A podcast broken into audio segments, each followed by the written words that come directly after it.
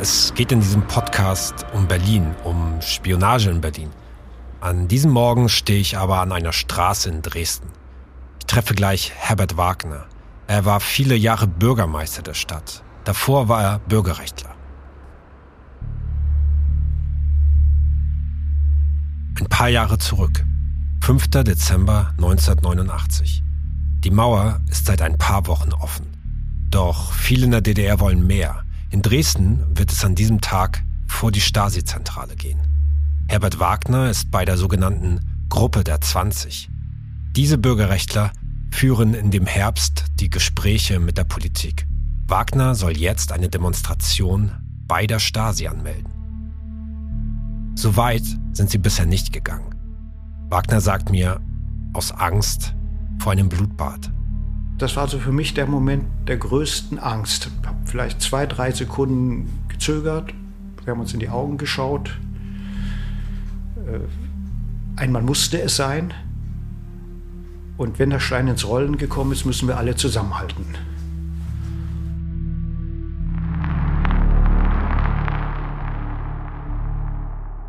Ich sitze mit Wagner in der heutigen Gedenkstätte Bautzner Straße, dort, wo damals die Stasi war. Als sich die Bürgerrechtler 1989 für den Aufruf zur Demonstration entscheiden, muss alles sehr, sehr schnell gehen. Und äh, dann bin ich zu dem Oberstleutnant Pritz an den Tisch gesagt, habe, wir melden für heute Nachmittag 17 Uhr eine Demonstration vor dem Gebäudekomplex der Staatssicherheit an, um die eventuell stattfindenden militärstaatsanwaltschaftlichen Untersuchungen zu unterstützen. Man sagt, naja, das ist jetzt eine angemeldete Demonstration. Nur drei Leute wissen zu diesem Zeitpunkt von der Demo.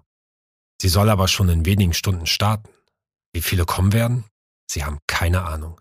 Dann sind wir zusammen zum Sender Dresden und haben gebeten, dass sie um 12 Uhr zu den Nachrichten sagen, alle Dresdner mögen bitte an den Rundfunkapparaten bleiben. In einer halben Stunde kommt eine wichtige Nachricht. Bin dann noch einmal nach Hause gefahren, habe meiner Frau einen Zettel geschrieben, Liebe Pia, bin bei der Stasi, könnte heiß werden, bitte bete für mich, dein Herbert. Tja, es hätte ein Abschiedsbrief sein können. Als er an der Stasi-Zentrale ankommt, ist bereits eine Menge los. Die Mauer ist bemalt, Menschen klettern auf sie hoch, Tausende, ja wirklich Tausende sind da. Um 17 Uhr geht plötzlich das Tor von innen auf. They're chanting, We are the people, and they're about to make history. Und wir wurden von hinten geschoben durch dieses doch zwar breite, aber bei der Masse enge Tor wurde immer schneller. Im Innenhof war es dunkel. Geguckt, ob die, aus den Fenstern Rohre auf uns gerichtet sind. Von Gedanken ging mir durch Pol Pot, der die Lehrer ja mal zu einer Rede bestellt hatte und sie dann alle mit Maschinengewehren abgemäht, getötet hatte, erschossen hatte. Tatsächlich bleibt die Lage unübersichtlich.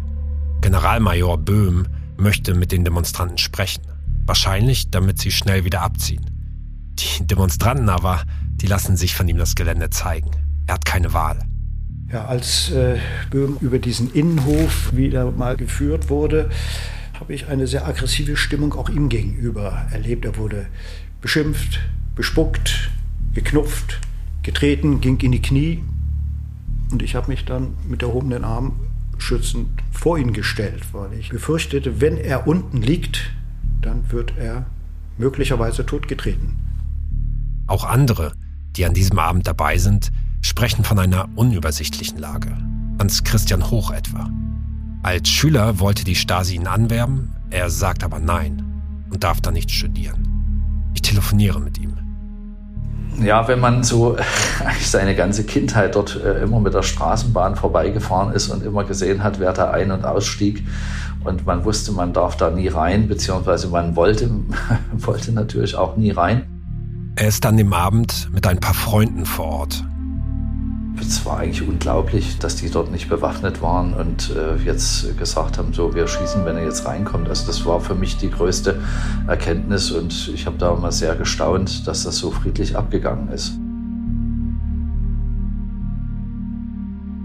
Man muss wissen, wie dieser Herbst ausgeht, das war damals noch immer nicht ganz klar. Bisher war alles friedlich geblieben. Aber würde die DDR, würde Moskau nicht vielleicht doch irgendwann sagen, jetzt ist gut? Gegen 22 Uhr kommt die Volkspolizei. Und was macht sie? Sie sorgt für die Entwaffnung der Stasi-Leute. Tatsächlich beginnt jetzt die Auflösung der Stasi-Zentrale. Die Mitarbeiter, die noch da sind, werden einfach nach Hause geschickt. Ein historischer Abend. Schon jetzt. Ich nehme an, dass es zwischen 11 oder 12 Uhr nachts äh, gewesen ist. Ich stand dort in dem Eingangsbereich. Da war eine Gruppe von, ich nicht schätzen kann, ich kann auch die Uhrzeit nicht schätzen äh, oder nur schätzen, hatte kein Zeitgefühl mehr, sondern war so bei Sachen, dass ja nichts passiert. Denn es war unvorstellbar, was äh, schon geschehen war, dass nichts weiter passiert. Und dann kommt einer von dieser Gruppe auf mich zu, vielleicht habe ich ihn auch angeschaut und sagt, und jetzt äh, lösen wir den KGB auf. Ich wusste gar nicht, dass es ein KGB in der Nähe gibt, auf der anderen Straßenseite in Angelika Straße 4. Es geht um die Repräsentanz des sowjetischen Geheimdienstes. Wagner merkt, er kann die Leute nicht aufhalten. Und ich sagte ihm nur, passt bloß auf euch auf. Also mit Stielaugen muss ich das gesagt haben. Also, weil ich so Eindruck zu machen, ja, nicht reizen, provozieren. Das, die Wörter habe ich nicht gebraucht, aber nur passt bloß auf euch auf. Dann ging sie über die Straße rüber. Dann sind sie aus meinem Erinnerungsvermögen weg.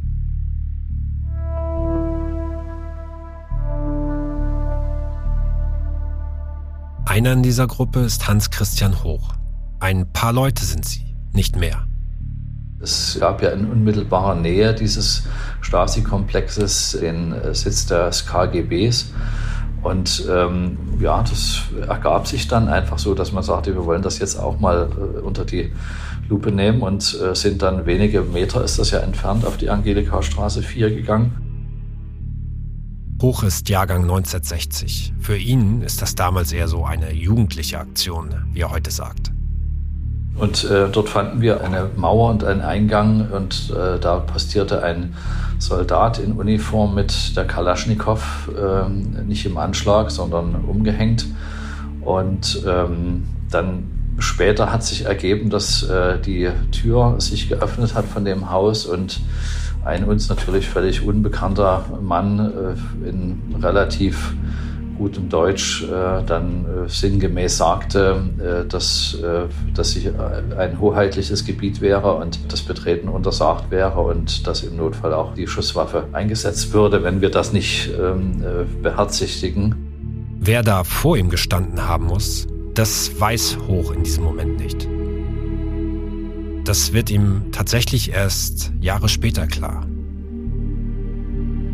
Es ist Wladimir Putin.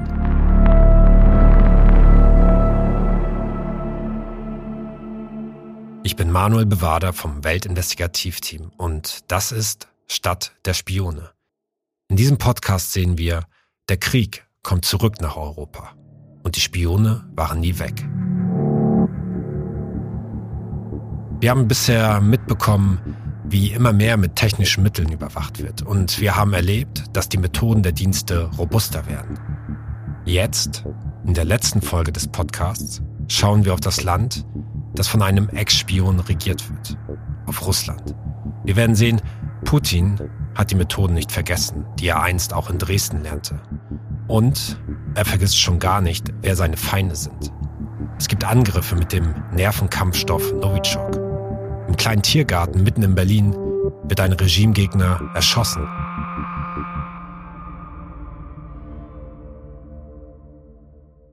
Noch einmal nach Dresden. Es gibt noch eine Person, die über den Showdown vor der KGB-Zentrale spricht. Das ist Putin selbst. Er erinnerte sich mal in jener Nacht, da als die Männer rein wollten, habe er das russische Militär um Unterstützung gebeten, um Hilfe. Doch Moskau sei stumm geblieben.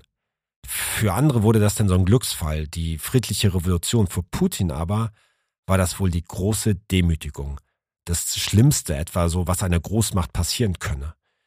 Und es gibt so auch noch eine andere Stelle, da spricht Putin über den Abend damals. Das ist in einer offiziellen russischen Dokumentation. Die Autoren tragen darin ziemlich dick auf, nach dem Motto ein Mann gegen den Mob. Der damalige Spion muss dann eigentlich nur noch beschreiben, was passierte. Ja, die Rolle des Übersetzers hatte ich. Ich bin rausgegangen zu den Leuten und habe sie gefragt, was sie wollen.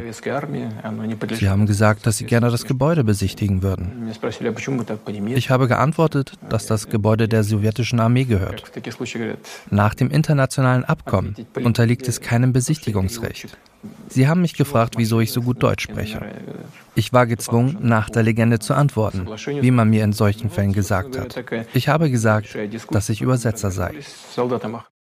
Eine Legende, das ist bei Nachrichtendiensten eine erfundene Identität zur Tarnung.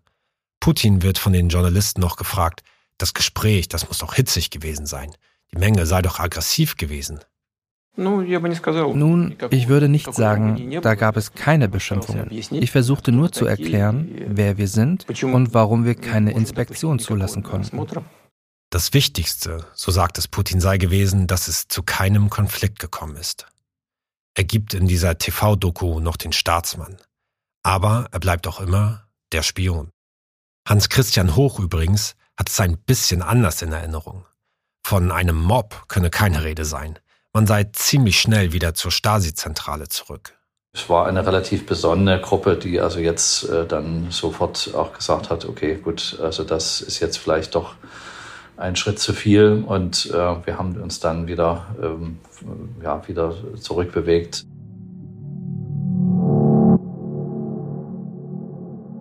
Ja, ich glaube, man erkennt das an vielen Dingen, wie äh, Wladimir Putin agiert. Das ist Konstantin von Notz.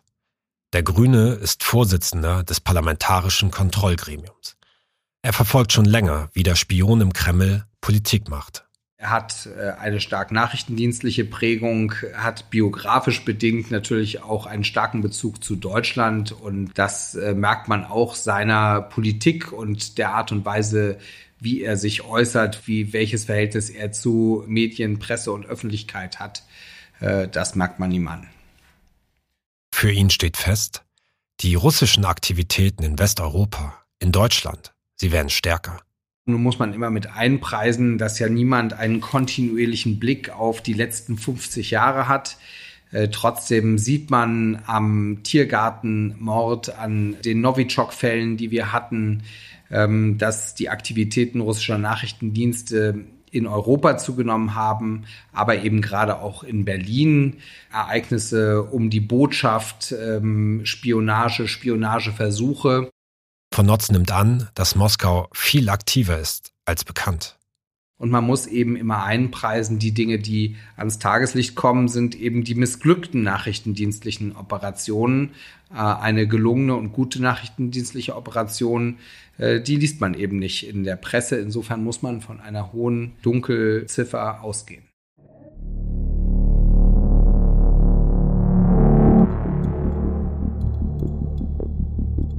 Apropos Dunkelziffer. Nicht nur die Zahl der Operationen fremder Mächte ist unbekannt oder eben die Zahl der Spione, ja, selbst über Verfahren wird immer wieder geschwiegen. Der Generalbundesanwalt ist hier die zuständige Strafverfolgungsbehörde. Sie macht aber nur einen Bruchteil im Spionagebereich öffentlich. Eine Analyse der Pressemitteilung der letzten Jahre sagt also kaum etwas aus. Das Justizministerium hat Abgeordneten über die Jahre aber andere interessante Zahlen gegeben. Und zwar die pro Jahr eingeleiteten Verfahren wegen Spionageverdachts. Tatsächlich nimmt man insgesamt über die Jahre einen Anstieg wahr, wenn auch keinen kontinuierlichen. In den Jahren vor 2016 etwa waren es oft so um die zehn Verfahren pro Jahr. Seither sind es immer mehr als zehn gewesen. 2017 und 2021 sogar mehr als 20. Um was es dabei aber jeweils ging, Das sagt man nicht. Schon wieder bleibt es also nur im Wagen.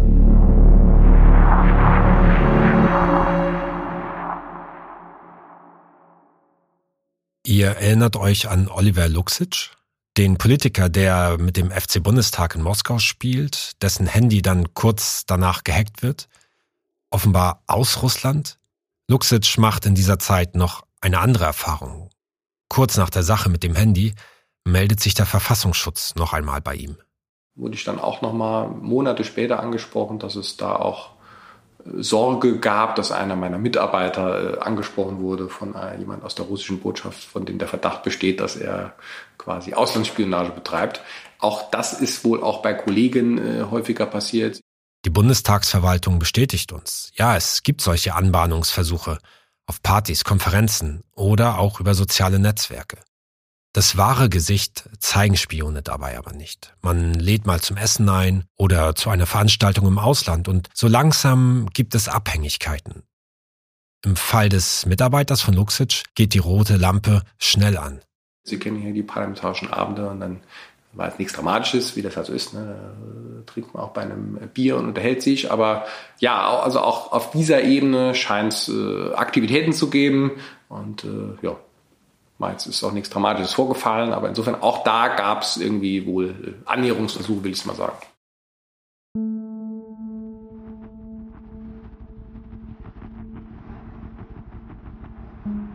Für einen anderen Hinweis fahre ich mit dem Zug raus aus Berlin.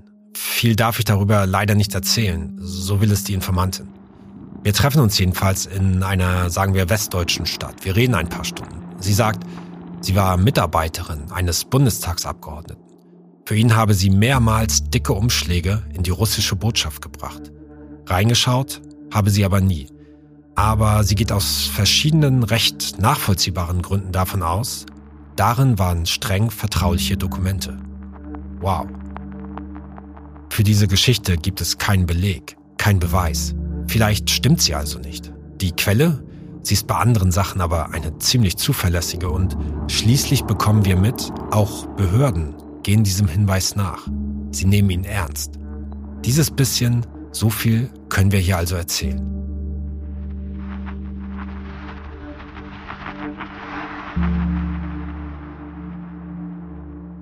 Es gibt da noch eine andere, eine sehr große Sache, bei der es nicht so viele Hinweise gibt. Ein kurzer Exkurs ist aber notwendig, denn wenn es um Spionage in Berlin geht, dann muss es auch um China gehen. Alle Experten betonen die Aktivität. Das Problem? Die Chinesen fallen selten auf. Das fängt schon bei Schätzungen an. Bei Russland gingen Fachleute davon aus, dass ein Drittel des Botschaftspersonals für Nachrichtendienste unterwegs ist. Derartige Schätzungen habe ich für China noch nie gehört. Ja, Peking spioniert etwa Regimegegner wie die Uiguren aus, aber eben nicht mit auffälligen Entführungen oder Mord, die sofort auf Peking hinweisen. Bei China scheint mehr Struktur dahinter, mit einem klaren Ziel, vorgegeben durch die kommunistische Führung, mit einem langfristigen Plan. Noch einmal der Berliner Chef der Spionageabwehr, Helmut Müller-Enbergs.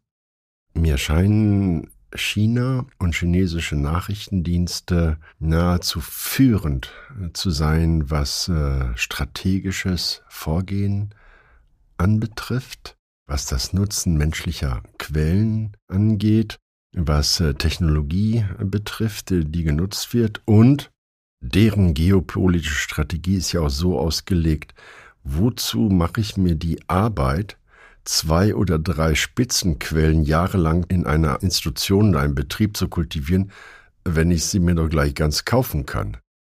Er sieht eine ausgeklügelte Geostrategie in politischer, ökonomischer, militärischer und nachrichtendienstlicher Hinsicht. Hier ist ein ganzer Staat am Manne. Hier in Berlin. Was China hilft? Die eigene wirtschaftliche Macht. Peking kauft sich manche Informationen einfach. Man geht in Firmen hinein, wird Teil, übernimmt sie. Für Deutschland ist das eigentlich eine Gefahr. Die Bundesregierung macht hier jedoch zu, wenn man nachfragt. Ich stelle einen Antrag nach dem Informationsfreiheitsgesetz. Ich möchte wissen, an welchen Firmen Investoren aus China beteiligt sind, welche sie erworben haben, bei welchen wurde eine Prüfung laut Außenwirtschaftsverordnung vorgenommen. Die Antwort? Dazu werde man nichts sagen. Die Information, ich zitiere, könne nachteilige Auswirkungen auf die internationalen Beziehungen haben. Ich könnte erkennen, wo sich der chinesische Staat beteilige. Die Beziehung zu Peking könnte das wiederum belasten. Okay, gut. Eine wichtige Frage. Die Regierung hält aber lieber den Deckel drauf. Jetzt aber zurück zu Russland. Hier ist die Bundesregierung dann über die Jahre doch deutlicher geworden. Musste sie auch. Russische Regimegegner sind nämlich immer wieder Zielscheibe, schon seit Jahren. Eine direkte Spur zum Kreml, die findet sich aber nur manchmal. Als fast gelöst gilt hingegen der Mord im kleinen Tiergarten.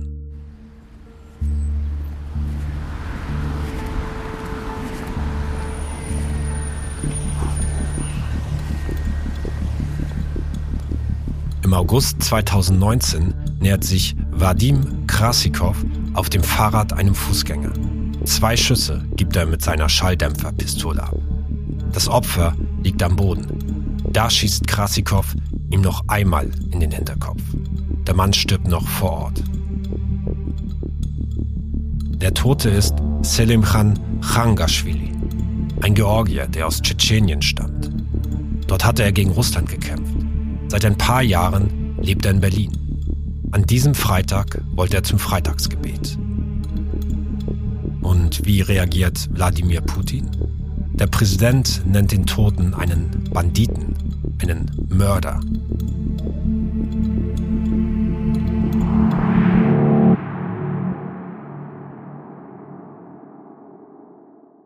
Das ist Alexei, mein Kollege. Er telefoniert mit Surab Khangashvili, mit dem Bruder des Getöteten. Von der russischen Führung ist dieser Schmutz. Es ist bei ihnen so üblich. Wer gegen sie ist, wird mit Dreck zugeschüttet. Sie wollten, dass im Voraus in Deutschland und in der Welt das Bild entsteht, dass er ein Terrorist sei. Damit die Leute sagen, na und, dass er tot ist. Er war Terrorist. Dafür machen die das. Was stimmt? Sein Bruder war Anführer einer tschetschenischen Miliz gegen Russland. Er ist im Krieg ein Kämpfer. Seine Gruppe überfällt unter anderem eine Polizeistation. Dabei gibt es Tote. Was dann aber auch passiert? In Georgien versucht man schon einmal, ihn umzubringen. Er war auch schon vorher vorsichtig. Aber nach dem Anschlag war er natürlich von Verwandten und Freunden immer bewacht. Sie waren immer um ihn. Fünf bis sechs Leute bestimmt lebten mit ihm.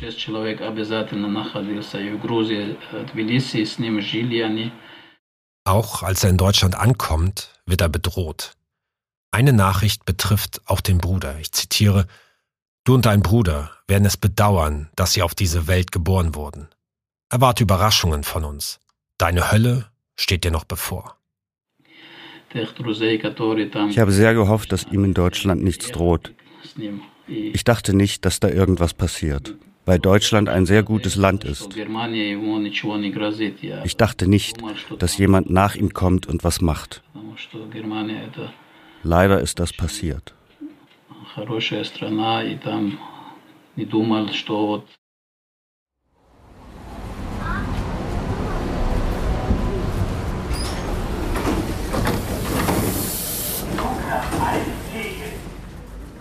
Ich steige mit meinem Kollegen Alexander Dinger an der U-Bahn-Station Holzhauser Straße aus. Gegenüber ein riesiger Gebäudekomplex, viel Backstein.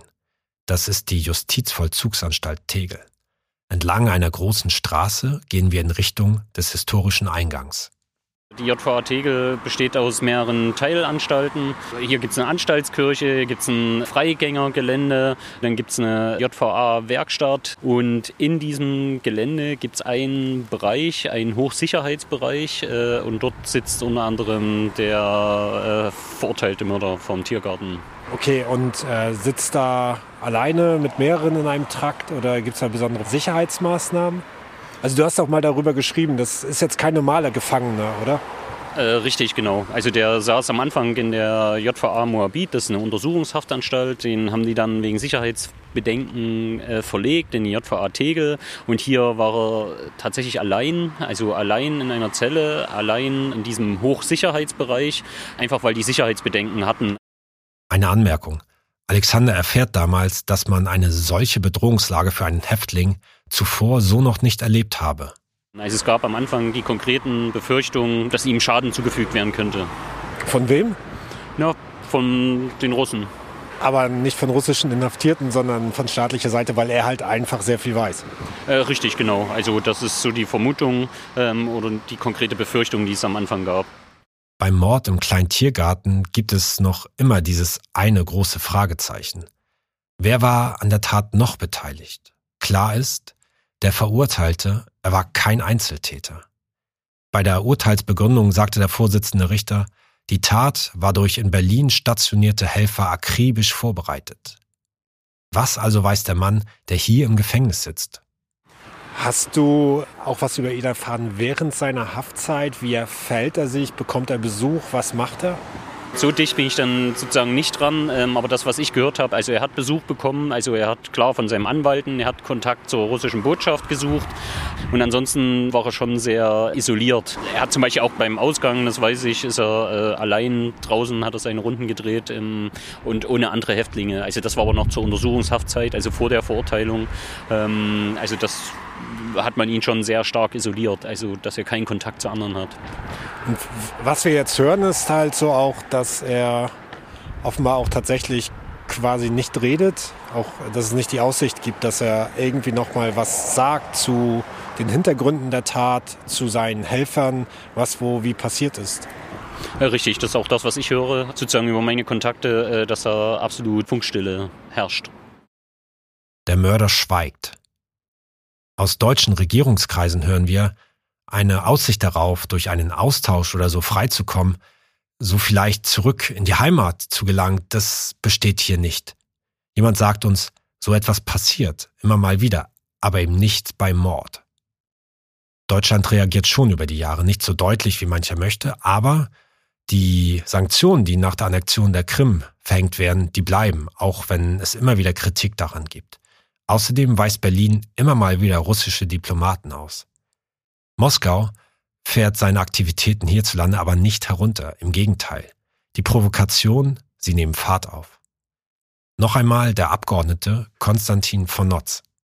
Ja, man muss davon ausgehen, dass die russischen Nachrichtendienste sehr leistungsstark sind und über eine große Erfahrung und auch Tradition verfügen und äh, sich in äh, Berlin hervorragend auskennen, hier über viele Jahre ähm, auch äh, Quellen führen, wissen, wie sie Informationen äh, generieren. Ähm, insofern ganz klar muss man ähm, russische Spionage, russische Aufklärung, russische Informationsgewinnung, aber auch Desinformation, äh, Propaganda und ähnliches einfach sehr, sehr ernst nehmen.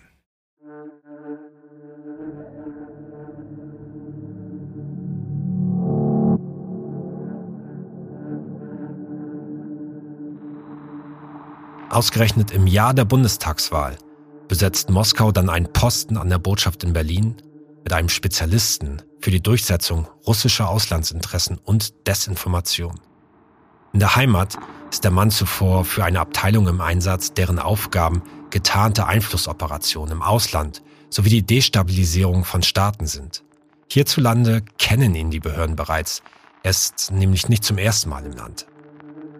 Als dieser Mann schließlich in Berlin ankommt, sind die deutschen Behörden beunruhigt. Sie prüfen ganz genau, was macht er hier? Führt er selbst operative Maßnahmen durch und lässt die Sache dann aber erstmal auf sich beruhen. Die Provokationen Russlands gehen aber weiter und kurz vor der Bundestagswahl 2021 zeigt das Auswärtige Amt sogar öffentlich mit dem Finger auf Moskau. Der Bundesregierung liegen verlässliche Erkenntnisse vor, aufgrund derer die Ghostwriter-Aktivitäten Cyberakteuren des russischen Staates und konkret dem russischen Militärgeheimdienst GRU zugeordnet werden können. Ghostwriter heißt eine Kampagne, die über verfälschte Mails an Login-Daten von Politikern kommen will. Sie nutzt etwa Angaben des Lobbyregisters des Bundestages, um sich so verdeckt das Vertrauen von Politikern zu verschaffen. Die sollen dann auf was klicken und so will man die technischen Systeme angreifen. Im Frühjahr 21 trifft es Dutzende deutsche Politiker. Behörden sind sich recht schnell sicher, dahinter muss Moskau stecken. Als sich die Bundeskanzlerin dann da beschwert, im Kreml, da nehmen die Angriffe sogar nochmal zu. Die Worte einer Regierungssprecherin sind deshalb sehr, sehr deutlich danach. Die Bundesregierung betrachtet dieses inakzeptable Vorgehen als Gefahr für die Sicherheit der Bundesrepublik Deutschland und für den demokratischen Willensbildungsprozess und als schwere Belastung für die bilateralen Beziehungen. Die Bundesregierung fordert die Russen auf, diese Cyberaktivitäten mit sofortiger Wirkung einzustellen. Und die Reaktion? Das russische Außenministerium weist die Vorwürfe zurück. Empört. Man habe nichts mit Ghostwriter zu tun. Vielmehr setze sich Russland, Zitat, konsequent für den Aufbau eines transparenten, sicheren und inklusiven Systems internationaler Informationssicherheit ein. Zitat Ende. Was sagte Putin nochmal zu jener Nacht in Dresden? Er wolle Konflikte vermeiden. Genau, ja, er. Im Februar 2022 ist es Putin, der den Konflikt in der Ukraine eskalieren lässt. Er startet einen Angriffskrieg in Europa. Alle berichten, so wie hier zum Beispiel das ZDF Morgenmagazin. Die Ukraine wird von mehreren Flanken aus von Russland angegriffen. Äh, das äh, hat zuvor der Präsident Russlands via TV angekündigt. Die westlichen Reaktionen sind sehr einhellig. Man verurteilt das aufs Allerschärfste. Nicht nur der US-Präsident. In Berlin rücken sofort die Spione in den Fokus. Was machen Putins Männer und Frauen in Deutschland jetzt? Die Spione, so erzählen es Verfassungsschützer, fahren ihre Aktivitäten erst einmal herunter. Sie warten offenbar ab treffen auch kaum ihre Quellen. Alle und auch sie fragen sich wohl, wie wird Europa, wie wird Deutschland reagieren? Putins Propagandisten spüren die Folgen dagegen mit als erstes. Die EU verbietet nur wenige Tage nach Russlands Angriff die Verbreitung der russischen Staatsmedien RT und Sputnik. Der Grund? Beide spielten eine, Zitat, zentrale Rolle dabei, die Aggression gegen die Ukraine zu stützen und die Nachbarländer zu destabilisieren. Alexei und ich gehen durch eine Villengegend in Berlin-Steglitz. Vögel zwitschern. Vor dem Haus, zu dem wir wollen, stehen zwei Autos, darin Männer. Was sie da machen, keine Ahnung. In ein paar Minuten werden sie auch wegfahren. Wir klingeln jedenfalls. Hallo? Hallo, guten Tag. Äh, Manuel Bewader, wir sind von der Welt und wir wollten gern äh, einmal ein paar Nachfragen wegen Sputnik äh, stellen und wollten fragen, ob wir hier richtig sind und ob das möglich wäre. Also wie Sie auf diese ganzen Vorwürfe Desinformation, Propaganda reagieren und sowas. Ah, Moment mal, ich, ich komme in fünf Minuten, okay. Ja, kommen Sie runter oder? Runter, ja. Ja, okay, wir warten einfach. Danke. Tschüss. Er kommt heraus. Vor uns steht im Mickey Mouse Pulli Sergei Feoktistov, der Leiter von Sputnik in Deutschland. Als wir über das Verbot reden, zieht er gleich den Vergleich zur deutschen Welle. Die sei ja auch vom Staat finanziert und nicht verboten. Den großen Unterschied aber, den lässt er aus. Die deutsche Welle ist staatsfern. Ihre Inhalte werden nicht mit den Mächtigen abgestimmt. Anders als Sputnik, sage ich zu ihm. Also da sagen Sie inhaltlich komplett, Sie werden finanziert, aber inhaltlich haben Sie nichts mit der Meinung der Regierung zu tun, oder? Nee, nee, wie, wie können wir mit der Meinung, dass wir, wie in Deutsche Welle äh, auf der Webseite steht, das ist eine offizielle Meinung der deutschen Regierung. Bei uns ist es auch so. Wir verbreiten nur, ich weiß nicht, Zitaten von unseren Ministern, Regierung, von Putin. Wir, wir haben Experten, die Deutschen auch. Wir diskutieren. Also jetzt, sie sind verboten. Äh, die EU hat, hat, hat da jetzt drastische Maßnahmen ergriffen. Ähm, ja, ohne, ohne Entscheidung von dem Gericht erstens. Was kann ich sagen? Aber das oh. letzte Berliner Gericht hat das, hat das jetzt auch, der Eilantrag wurde auch erstmal stattgegeben. Nee, von AT. Ja, ja nee, wir, wir, sind ganz verschiedene Organisationen. Komm, okay, aber Sie haben denselben Überbau. Äh, wir haben äh, Frau Simonian, ist die Chefredakteurin bei, bei beiden Medien. Aber ja, es ist so. Aber ein Generaldirektor oder, oder die äh, Verbreitung oder Büros, die, die sind ganz verschieden. Also Sie wollen keine juristischen Schritte unternehmen? Wir nicht. Margarete Simonian gilt als eine zentrale Figur der russischen Propaganda. Wenn sie von den Kämpfen gegen die Ukraine spricht, dann sagt sie wir, unsere Armee. Unter ihr arbeitet Feoktistov. Kein Wunder also, was Sputnik verbreitet. Also wenn man, wenn man auf die Website äh, geguckt hat, und vorher hatte man schon bei ein paar Sachen äh, das Gefühl, wenn äh, über die Ukraine auch jetzt, also das Wort Krieg fiel ja nicht und das ist ja schon ein Krieg, der da ja, stattfindet. Ich habe schon mehrmals gesagt, es ist immer so, dass, dass die einigen Leute sagen, dass es ein Krieg ist. Äh, in deutschen Medien sagt man, dass es ein Krieg ist, aber äh, was kann ich dazu sagen? Rein russisch, Vereinigte Nationen sogar, keine russische Propaganda, nicht ich, nicht Russland. Sie hatten gesagt, bitte in offiziellen Dokumenten, äh, das ist kein Krieg. Was soll er schon sagen? In Russland wird bestraft, wer das Wort Krieg sagt. Die Vereinten Nationen sprechen übrigens durchaus von einem Krieg, auch wenn Russland eine der wenigen Vetomächte ist.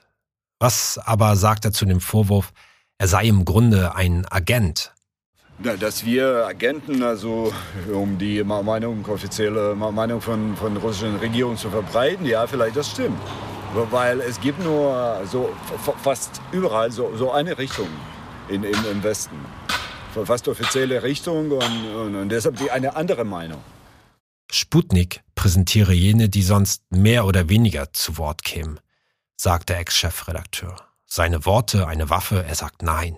Egal wie nah er am Kreml ist, egal wie sehr die Wahrheit färbt. Die Europäische Union oder etwa das Bundesamt für Verfassungsschutz sehen das komplett anders. Eine vertrauliche Analyse des Verfassungsschutzes meint, seit ein paar Jahren gehe Moskau clandestiner vor. Russlandfreundliche Parteien und Gruppierungen in Deutschland würden gestärkt. Der politische Diskurs solle so auch im parlamentarischen Raum beeinflusst werden. Moskau agiere zielorientiert und ideologisch flexibel. Das Ziel? Die Destabilisierung westlicher Demokratien in Europa, vor allem Deutschlands. Gut. Ja, danke. Gut. danke. Gut. Bleiben Sie gesund. Wir haben genug gehört. Wir verabschieden uns vom Ex-Sputnik-Chef. Okay. Tschüss.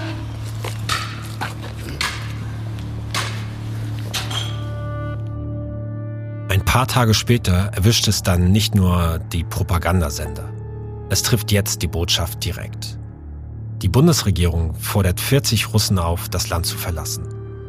Der Experte für die Durchsetzung der russischen Auslandsinteressen, von dem ich bereits erzählt habe, er darf übrigens bleiben. Die Liste mit akkreditierten Diplomaten ist nach den Ausweisungen deutlich kürzer. Mehr als 20 der Rausgeschmissenen haben in der Botschaft unter den Linden gearbeitet. Fast alle Vertreter des Militärattachéstabes müssen gehen. Man hält die 40 schon lange für Agenten. Was die Ausweisungen auch klar machen, für Deutschland ist die Botschaft im Zentrum der Spionage. 40 Spione sind jetzt weg. Aber wie wird es weitergehen?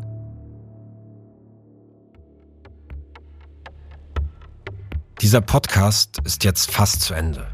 Sind wir überzeugt, dass Berlin tatsächlich die Hauptstadt der Spione ist? Ehrlich gesagt, ich bin mir nicht sicher. Wir haben mit so manchen gesprochen, ohne Mikrofon, mit Mikrofon. Von ein paar Sachen bin ich schon überzeugt. Berlin, die Hauptstadt einer der wichtigsten Wirtschaftsnationen, was hier passiert, das muss für jedes andere Land auch sehr wichtig sein. Wer hier keine Agenten hat, muss schon ziemlich blöd sein. Und was mich wirklich nachdenklich macht, wie skrupellos manchmal vorgegangen wird und wie wenig davon tatsächlich aufgeklärt wird. Aber was ist hier wirklich los? Davon habe ich nur eine Ahnung. Manchmal habe ich in den vergangenen Wochen gedacht, vielleicht auch ganz beruhigend, nur eine Ahnung zu haben. Gar nicht zu wissen, was hier genau passiert. Wahrscheinlich gibt es nur eine Sache, die tatsächlich klar ist. Als wir zum ersten Mal auf dieses Thema gestoßen sind, da hörten wir den Verfassungsschutzchef. Er sprach vom Kalten Krieg. Dass die Spionage heute etwa so schlimm sei wie damals. Jetzt aber, und damit haben wir nie gerechnet, haben wir einen heißen Krieg mitten in Europa. Die Lage ist also komplett anders. Wie sich das auswirken wird? Was uns die meisten Experten zur künftigen Spionage sagen, Russland hat jetzt zwar 40 Spione weniger in Deutschland, das Land werde aber wohl trotzdem aggressiver werden. Es gibt jetzt nämlich einiges herauszufinden. Was will Deutschland? Welche militärischen Pläne gibt es? Welche Sanktionen sollen kommen? Die Zahl 40 Spione klingt nach viel. Am Ende musste damit aber nach Expertenschätzung wohl noch nicht einmal die Hälfte der russischen Spione das Land verlassen. Moskau wird jetzt wohl verdeckter vorgehen, mit mehr Wunderkindern, mit den Agenten, die unter Legende bei uns leben. Eine neue Zeit der Spionage scheint anzubrechen. Wir haben über das, was wir in diesem Podcast herausgefunden haben, noch einmal mit Thomas Haldenwang gesprochen. Das Interview, was er heute von seiner These hält, das gibt es in einer Sonderfolge dieses Podcasts. Eines fehlt jetzt aber noch. Was sagt die russische Botschaft zu den Vorwürfen? Wir schicken einen langen Fragebogen mit allen Vorwürfen und einer Liste mit Namen von mehr als 20 Agenten. Was macht Moskau hier? Was will man über andere Länder sagen? Ist Berlin die Hauptstadt der Spione? Vor ein paar Monaten, da fragten wir schon einmal zur Spionage nach. Die Antwort, ich zitiere mal, Ihre Fragen enthalten ein wildes Gemisch aus Spekulationen und Fantasien, die von der Botschaft grundsätzlich nicht kommentiert werden. Es ist schon merkwürdig, dass bei Ihrem Medium solche Pseudoinformationen zum Einsatz kommen. Auf unseren Fragebogen jetzt gibt es nur Schweigen.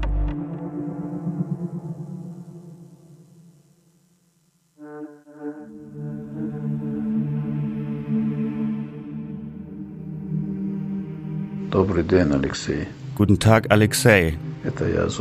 Das bin ich, Surab. Der Bruder des Ermordeten aus dem Tiergarten meldet sich noch einmal. Er hat jetzt eine Entscheidung, ob er in Schweden Asyl bekommt.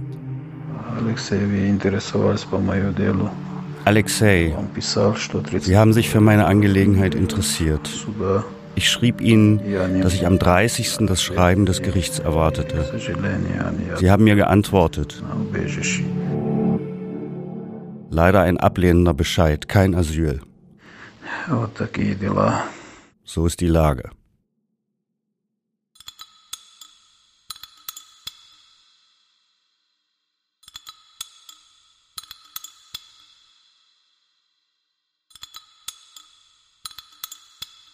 Stadt der Spione ist ein Weltpodcast von Manuel Bevada, Alexei Hock, Alexander Dinger, Dirk Banse und Christina Brause. Produziert von den WakeWord Studios in München. Musik, Schnitt und Sound Johannes Hirt. Redaktion WakeWord Heiko Beer. Redaktion Welt Antonia Beckermann. Produzent Ruben Schulze-Fröhlich. WakeWord Studios.